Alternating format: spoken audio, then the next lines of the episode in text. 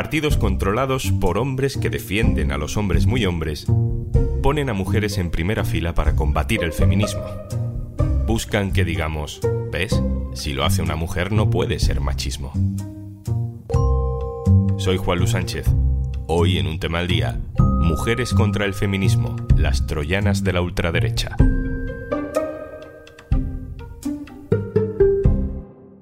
Una cosa antes de empezar. Hola, soy Juanjo de Podimo. Me asomo por aquí para recordarte que por ser oyente de un tema al día, tienes 60 días gratis de Podimo para escuchar miles de podcasts y audiolibros entrando en podimo.es barra al día.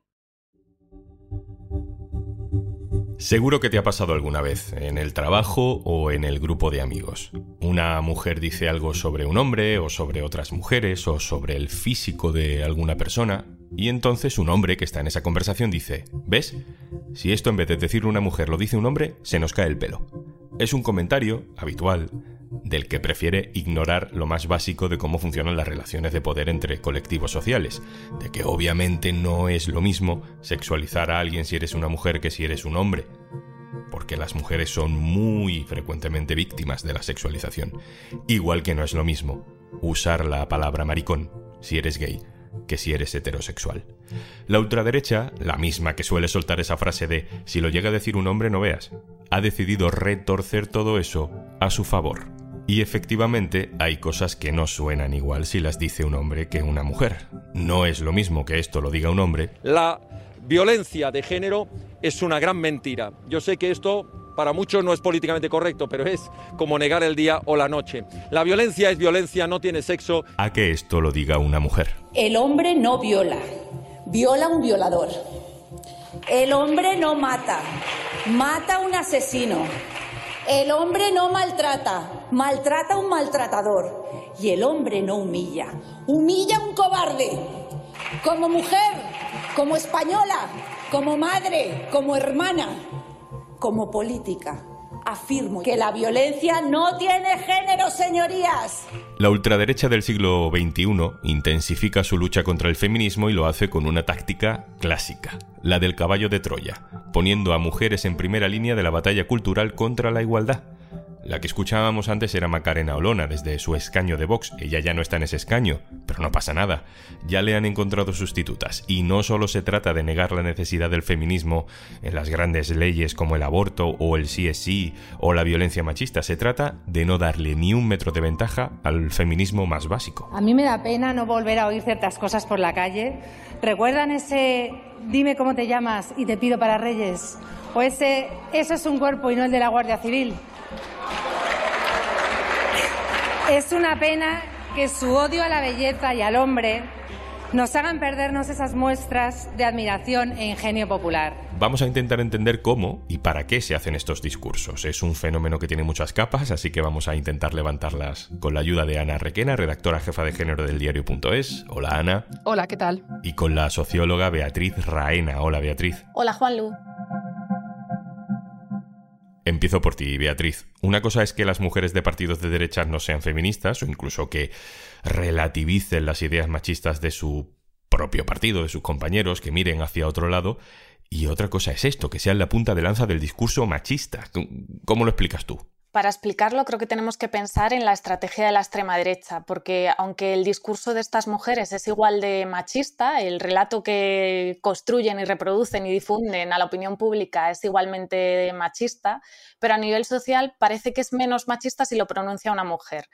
Y para estas organizaciones creo que es necesario que haya mujeres, porque son partidos muy masculinizados y donde el voto también está muy masculinizado, aunque esto está cambiando porque, por ejemplo, en Francia han conseguido movilizar mucho voto femenino, pero de igual manera siguen siendo entornos muy masculinos y necesitan contar con mujeres para construir y defender su relato de que no están en contra de las mujeres per se, sino que están en contra del feminismo y de las feministas. Yo creo que las mujeres en estos partidos actúan de alguna manera como mujeres escudo porque les sirven para escudarse y para articular ese relato en el que, mm, bueno, hay mujeres ahí, no pueden estar en contra de, las propias mujeres, a pesar de que se manifiesten eh, en contra de las políticas de igualdad, de las políticas de violencia de género, de los derechos básicos, los derechos fundamentales de las mujeres, pero las mujeres ahí tienen ese rol estratégico de escudar ¿no? y servir para sortear, defenderles de, de ser englobados dentro de un partido que defiende claramente la misoginia y el machismo. Ana, ¿quiénes son estas mujeres que lideran la batalla cultural contra el feminismo? Pues en Europa llevamos ya mucho tiempo con Marine Le Pen en Francia, haciendo declaraciones en las que reivindica, según ella, un feminismo, lo que podríamos llamar xenofeminismo, que no tiene nada que ver con el feminismo, pero que digamos que toma algunas de las preocupaciones del movimiento y las hace suyas para colar argumentos xenófobos, ¿no? como puede ser el tema de la violencia sexual. Ahora tenemos en Italia a mm, Giorgia Meloni, que ha sido elegida como primera ministra y que ha pedido expresamente que no se la llame primera ministra, que quiere ser llamada primer ministro, y que además ha configurado un gabinete súper masculinizado y también ¿no? con una cartera eh, de familia, con un tono claramente conservador. Y bueno, pues en España teníamos a Macarena Olona, que una vez que se ha ido de Vox, aunque ella mm, sigue teniendo este antifeminismo como bandera, pues la formación de, de Abascal la ha sustituido con algunas eh, diputadas como Carla Toscano, que ha tenido algunas salidas de tono muy fuertes, como la que escuchamos recientemente en el Congreso hacia Irene Montero. Cuando el único mérito que tiene usted es haber estudiado en profundidad a Pablo Iglesias. En general, todas eh, tienen un perfil, eh, bueno, agresivo, ¿no? En el que mezclan, pues, provocaciones con un tono chulesco, citas claramente pues, machistas, provocadoras. Hay estudios de, cómo eh, las políticas republicanas, en el caso de Estados Unidos, tienen que lidiar con varios estereotipos ¿no? muy contradictorios, porque por un lado a las mujeres en política eh, se les pide pues, que sean maternales, cuidadoras, amables, que no estén excesivamente en posiciones de liderazgo, pero sin embargo sus votantes como que sí que agradecen esa chulería y, y al final casi que se pide de ellas que, que rompan con ese estereotipo y que sean no solo agresivas, sino especialmente agresivas. Celebramos ser mujer 364 días al año. Todos, menos el 8 de marzo, que trabajaremos más que nunca para reafirmarnos en el poder de nuestra independencia y nuestra libertad. Soy mujer y no necesito que el Estado me garantice mi puesto de trabajo con cuotas, ya me lo gano yo. Ana, estas palabras de Rocío Monasterio, diputada y cara visible de Vox en la Comunidad de Madrid, hablando de libertad, en fin, ¿no son un poco contradictorias con una formación que niega todo el año el derecho al aborto o que se opone también durante todo el año a la violencia de género? Claro, es que la posición de Vox intenta constantemente contraponer feminismo, por ejemplo, a meritocracia o contraponer feminismo a, libertad o a independencia, cuando bueno, pues es absolutamente sin sentido. Precisamente el feminismo mm, lo que quiere es garantizar la independencia y la libertad de las mujeres, eh, pues eso, con leyes, por ejemplo, que garanticen su derecho al aborto o su libertad sexual.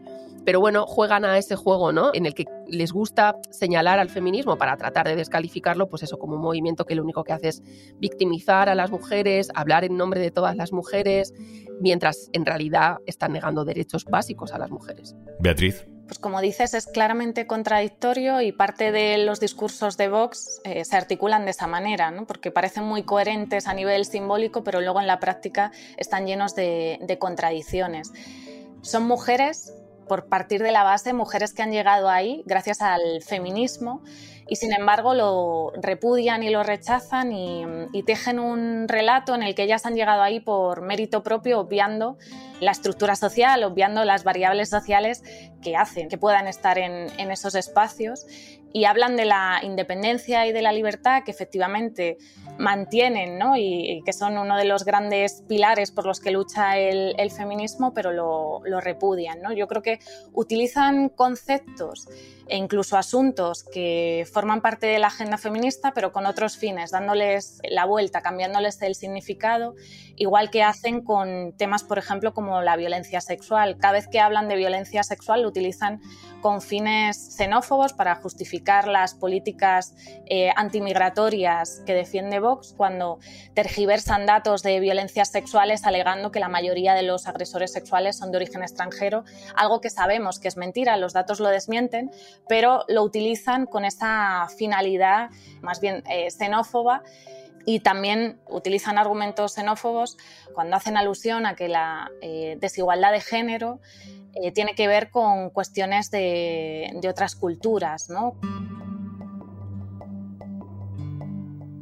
Ana, la táctica es clara, poner en la voz de mujeres cosas que dichas por un hombre serían más polémicas o tendrían otro, otro efecto. Creo que recogen algo que hemos escuchado probablemente de siempre en diferentes espacios, que es, eh, bueno, que cuando es una mujer la que eh, critica al feminismo o la que critica pues, políticas de igualdad, em, su voz se escucha especialmente y se le da especial relevancia, porque de alguna manera es como decir, ay, ves, eh, si, es una mujer, es una mujer la que está haciendo esta crítica, es una mujer a la que el feminismo le parece, pues eso, ¿no? Un movimiento que va contra los hombres.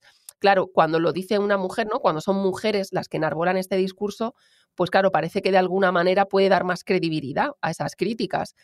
Y también puede esconder la misoginia, ¿no? De muchas propuestas y de muchas críticas a ojos de alguna gente que piensa que si lo dice una mujer no puede ser machista o no puede ser misógino, ¿no? Cuando ya sabemos que, que, por supuesto, que una afirmación o que una posición política puede ser machista y misógina aunque la sostenga una mujer. ¿A quién crees que van dirigidos estos mensajes? ¿A otras mujeres para acercarlas al partido? Hay varias interpelaciones me da la sensación de que sí, que realmente buscan intentar llegar a, lo mejor a un grupo, un sector de mujeres que pueden ser escépticas y que no conocen a lo mejor muy bien el feminismo y para las que, bueno, pueden resonar algunas de estas frases. Hay que recordar pues que Vox es el partido que tiene un electorado más masculinizado. O sea, solo el 30% más o menos de, de su electorado son mujeres y hay un intento de feminizar ese electorado. Por otro lado, yo creo que también interpelan a muchos hombres. Saben que precisamente su electorado masculinizado pues va a agradecer que sean mujeres las que están diciendo esas cosas y las que están haciendo esas proclamas. Probablemente no les, les reconforta ver sus creencias reforzadas por mujeres que también piensan como ellos. Les hace sentir, yo creo, probablemente menos machistas y más creíbles. Y luego, por supuesto, sí creo que hay una interpelación social y mediática. Eh, es una batalla cultural que están dando y saben que la provocación y el utilizar pues eso, determinadas expresiones e ir a la, a la batalla, ir al fango, polariza y quieren ganar en esa polarización de temas pues eso, como el feminismo, como el medio ambiente, buscan ganar ahí, buscan polarizar y buscan ir a toda costa a esa guerra cultural en la que intentar llevar a gente a, a su extremo. Beatriz, ¿a quién crees tú que convencen o intentan convencer? Con este discurso? Pues desde un punto de vista discursivo, yo creo que es un discurso fundamentalmente dirigido a, los hombres que se sienten agraviados por los avances del, feminismo, y, de alguna manera ellas representan el disfrute ¿no? Eh, de ser elegidas entre los hombres como las representantes también de, de esos valores pero está claro que, que haya mujeres en, en, puestos de liderazgo significativos dentro de organizaciones de extrema derecha, lo que busca es atraer al voto femenino, porque para superar su techo de voto tienen que buscar nichos de votantes. Y aquí, pensando en lo que decía el sociólogo Michael Kimmel, él para explicar el avance de la extrema derecha en Estados Unidos hablaba, en relación a la masculinidad, hablaba de los hombres blancos enfadados. Y es necesario también hablar de las mujeres blancas enfadadas que puede que se sientan representadas por ese discurso ¿no? que construye un chivo expiatorio en la población migrante, en el colectivo LGTBI, en las mujeres eh, feministas. O sea, lo que intentan es apelar a las mujeres de clase trabajadora y que en Francia de alguna manera lo, lo están consiguiendo. por eso en ocasiones apelan mucho bueno, pues a la fortaleza de las mujeres, hablan mucho de la maternidad, ponen mucho en valor el, rol de la superwoman o sea, y todo lo que se supone que van a hacer por las mujeres. Y todo queda también muy en lo simbólico porque en lo práctico nos podemos plantear ¿no? qué medidas propone Vox para mejorar la vida de las mujeres y exactamente nos da un resultado de cero, es decir, no propone ninguna medida a nivel práctico para garantizar los derechos o la igualdad de oportunidades, ¿no? sino que eh, todo lo que plantea Vox es un ataque frontal a los derechos conseguidos. Beatriz Raena, socióloga, muchas gracias. Muchas gracias. Ana Requena, compañera, gracias a ti también. Muchas gracias.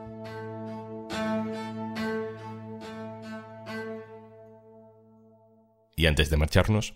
Hola, tengo un plan para ti. Entras en podimo.es barra al día. ¿Te descargas Podimo? Disfrutas de todos los podcasts y audiolibros que quieras y no pagas nada hasta dentro de 60 días. Más que plan es planazo, ¿eh? Así que ya sabes, podimo.es barra y 60 días gratis en Podimo desde ya. Esto es un tema al día, el podcast del diario.es. Si te gusta lo que hacemos, necesitamos tu apoyo. Hazte socio, hazte socia en el diario.es barra socio. Este podcast lo producen Carmen Ibáñez, Marcos García Santonja e Izaskun Pérez. El montaje es de Pedro Nogales. Yo soy Juan Luis Sánchez. Mañana, otro tema.